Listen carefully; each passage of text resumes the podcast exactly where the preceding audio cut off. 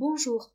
Dans les deux précédents podcasts, nous avons vu les pièges des deux attitudes réflexes qui sont l'attaque et la fuite. Lorsque je fais l'autruche et que je fuis la confrontation, je risque d'exploser comme une cocotte minute ou d'imploser, de somatiser. Lorsque je réagis dans l'attaque, comme un taureau, je fais des dégâts relationnels, je peux avoir des mots, des paroles, des gestes qui blessent inutilement.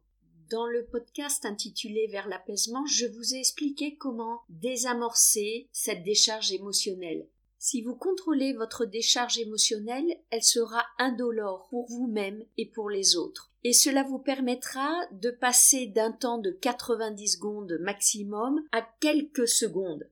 Lorsque vous êtes bien entraîné, il suffit de prendre conscience de cette décharge émotionnelle pour instantanément la désamorcer. Mais tout cela demande de la pratique et surtout de la volonté pour ne plus être ni autruche ni taureau.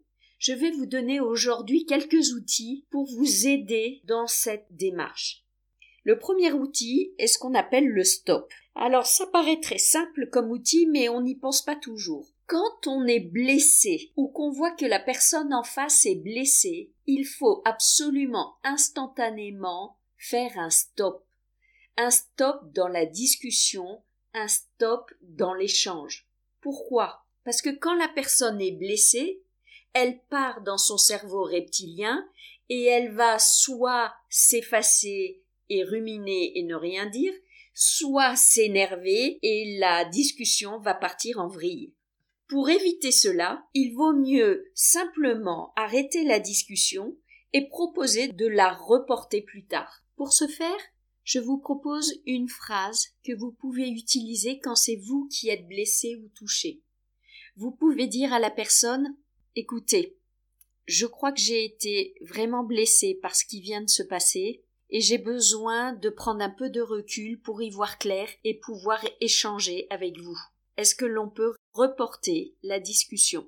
Il vaut mieux reporter plutôt que de se taire et regretter ensuite de n'avoir pas eu les bons mots pour s'exprimer et donner son opinion, ou plutôt que d'exploser et d'avoir des mots que l'on regrette ensuite. De la même façon, si c'est la personne en face de vous qui est en décharge émotionnelle, vous pouvez tout de suite, d'une manière calme mais ferme, dire à la personne je vois que vous êtes très en colère, mais je ne peux pas poursuivre notre échange dans ces conditions. Je vous propose de prendre le temps nécessaire pour laisser retomber ces émotions et que nous puissions réaborder cet échange d'une manière respectueuse. Oser faire stop, c'est se donner la possibilité d'avoir un temps de désamorce des émotions, d'avoir les meilleures conditions pour retrouver un échange constructif dans lequel on pourra s'exprimer pleinement. Plus vous êtes pris de court par vos émotions, plus il faut vous donner cette possibilité de reporter l'échange. Le deuxième outil concerne le stockage forcé des émotions. Parfois, même si on est taureau, on ne peut pas se permettre d'exploser. Et donc on va prendre sur nous, comme le font les autruches régulièrement, c'est-à-dire de se taire, de laisser faire, et de prendre sur soi, mais de stocker des rancœurs, des mauvais vécus qui vont gangréner.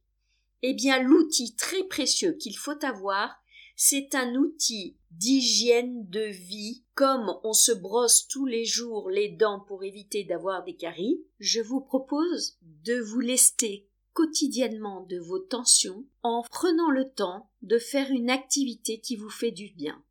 Après une mauvaise journée, vous pouvez par exemple chanter à tue-tête dans votre voiture ou hurler un bon coup.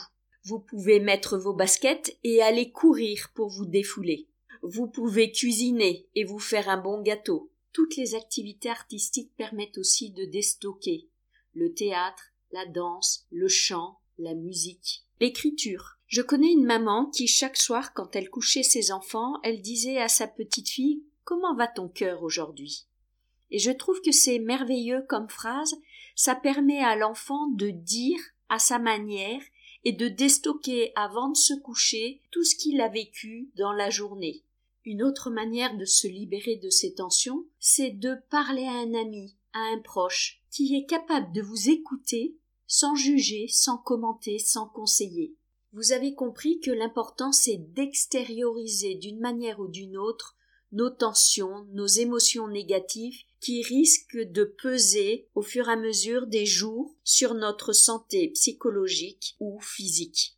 Le plus important aussi, c'est de préserver sa famille d'un déstockage sauvage de ses émotions. Je vous ai expliqué que lorsque l'on refoule une émotion négative, on est comme une bombe ambulante prête à exploser.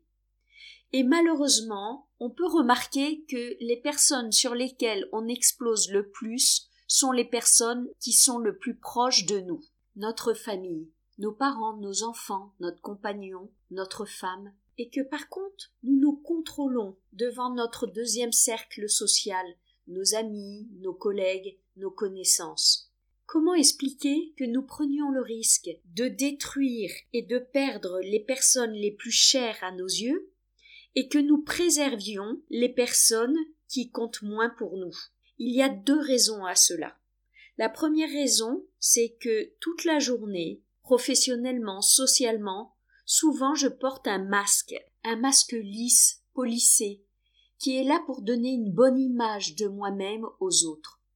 Mais lorsque je rentre à la maison, je tombe le masque, je suis en vérité, et lorsque j'ai accumulé toute la journée des tensions et que je n'ai pas pris le temps de les décharger d'une manière constructive, je vais ainsi trouver la moindre occasion pour exploser et me décharger des tensions de ma journée.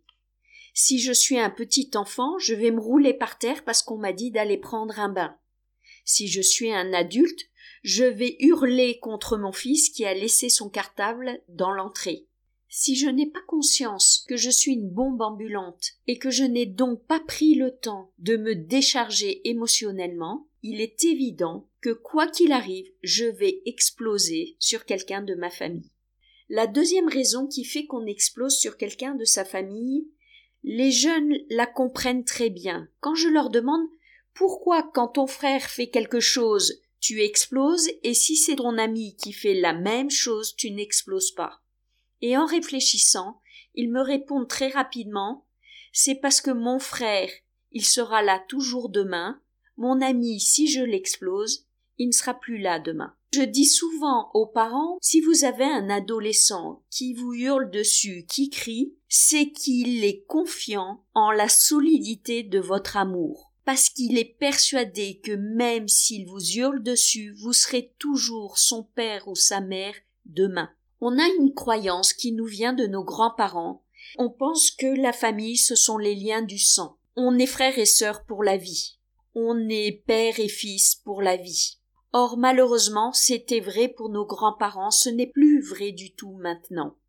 Des familles sont décomposées, des couples divorcent, des enfants ne revoient plus leurs parents, des frères et sœurs ne se parlent plus. Mais on continue à espérer inconsciemment que l'amour de la famille tiendra le choc malgré nos explosions. C'est prendre un grand risque de prendre les membres de sa famille comme poubelle affective. Ce terme de poubelle affective dit bien ce que c'est. Je déverse sur eux tout ce dont je veux me débarrasser. C'est très risqué parce que la personne peut tout prendre en plein cœur et être injustement blessée. Par contre, je considère qu'en tant que parent, on peut accepter d'être la poubelle affective de nos enfants parce qu'on sait qu'une fois que le jeune s'est déchargé, il va mieux, il a déstocké et ne va pas somatiser. Mais il y a une condition essentielle à ce rôle de poubelle affective. Il faut que mentalement vous visualisez cette poubelle non pas dans votre cœur, mais hors de vous comme si vous teniez une poubelle en tendant le bras tous les mots prononcés partent dans la poubelle et vous attendez tranquillement les 90 secondes que la décharge émotionnelle retombe d'elle-même. En conclusion, pour être ni autruche ni taureau, soyez conscient de vos tensions émotionnelles et prenez le temps de reporter les échanges quand celles-ci débordent. Adoptez une hygiène de vie qui vous permet de décharger le trop-plein de ces émotions régulièrement, d'une manière non violente, afin de préserver votre famille. À demain.